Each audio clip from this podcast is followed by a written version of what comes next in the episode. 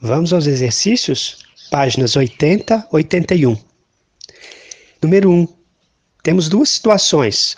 A primeira, um proprietário de terras no Vale do Açu, junto com sua família, produz milho, feijão, arroz, hortaliças e cria um rebanho de bovinos e caprinos. Na situação 2, no mesmo local, em outra propriedade rural, uma empresa produz banana utilizando mão de obra assalariada. Letra A. Caracterize as relações de trabalho realizadas em cada uma das situações. Então, na situação 1, qual a relação de trabalho que existe, gente? É um proprietário de terras que trabalha na terra junto com a sua família, é uma produção familiar. Na situação 2, já é outro tipo de relação de trabalho. Já é uma relação de trabalho que envolve dinheiro, trabalho assalariado, certo? A pessoa atua na terra dos outros em troca de salário, percebe? Na primeira situação, a pessoa trabalha na sua terra. Na segunda, na terra dos outros. O valor da terra, o valor que é produzido nesse espaço é totalmente diferente. No primeiro, o que é produzido tem valor de alimento, concorda? Já na segunda propriedade, a propriedade comercial, o valor do que é produzido é troca por dinheiro. Tranquilo? Número 2. Leia a afirmação a seguir. Temos uma afirmação aqui ó, do líder camponês Manuel da Conceição, durante entrevista ao site Repórter Brasil, 4 de julho de 2006. O que, que ele fala? Há favelas gigantescas geradas pelas monoculturas que estão por aí. Gente, o que, que é monocultura? É a plantação de um tipo de produto, geralmente num grande espaço, tá? Então, a soja, por exemplo, Planta-se centenas de alqueires só de soja. Isso é monocultura, cultivo de um só produto, certo? Letra A. Interprete a afirmação do líder camponês considerando a extensão das propriedades agrícolas do país. Colocar aí, o Brasil é o país com a segunda maior concentração de terras do mundo, tá? Então as terras brasileiras são muito concentradas. Essa concentração é histórica, viu? Temos aí, além de um problema histórico, aquele da expropriação que a gente falou lá na, na aula. Lembra do que é expropriação, gente?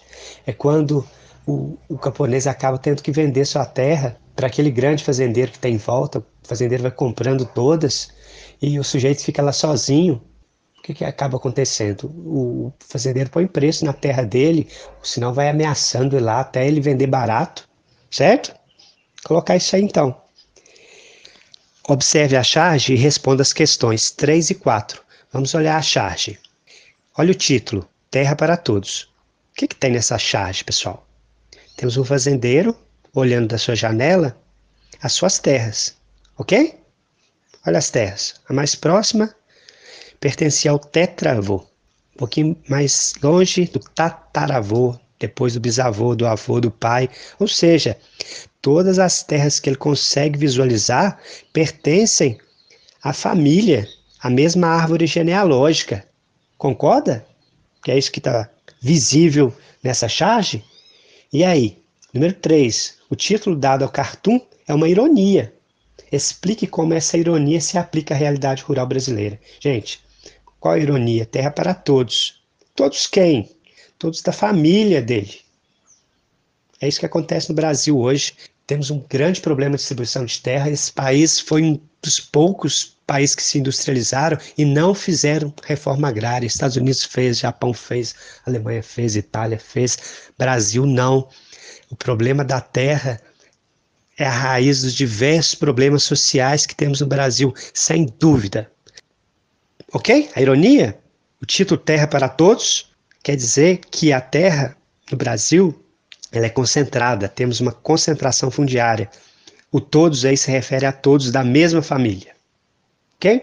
4. Considerando a perspectiva do cartunista sobre o campo brasileiro, qual o principal aspecto evidenciado pela charge? Gente, estrutura fundiária. Ele critica aí a distribuição de terras no Brasil, a forma em que as terras brasileiras estão distribuídas, mal distribuídas.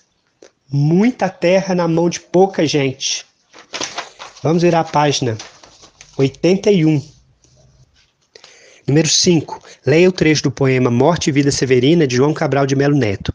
Pessoal, esse poema traz a história de um sertanejo que parte em direção ao litoral. Então, no sertão ele tem diversos problemas. O problema da seca, o, problema do latifúndio. Quando ele chega no litoral, em Recife, ele se depara com outros problemas. O problema já não é mais a seca, mas é a inundação, é a marginalização. Entenderam? Então, morte e vida severina. Tanto no sertão quanto na capital, a vida é severa, a vida é difícil, certo? Esse trecho aqui, ele se refere a quando ele se depara com um velório, com um enterro de um lavrador dentro de uma fazenda. Então, quando ele fala que essa cova em que estás com palmo medida é a conta menor que tiraste da vida, ele faz uma crítica ao latifúndio.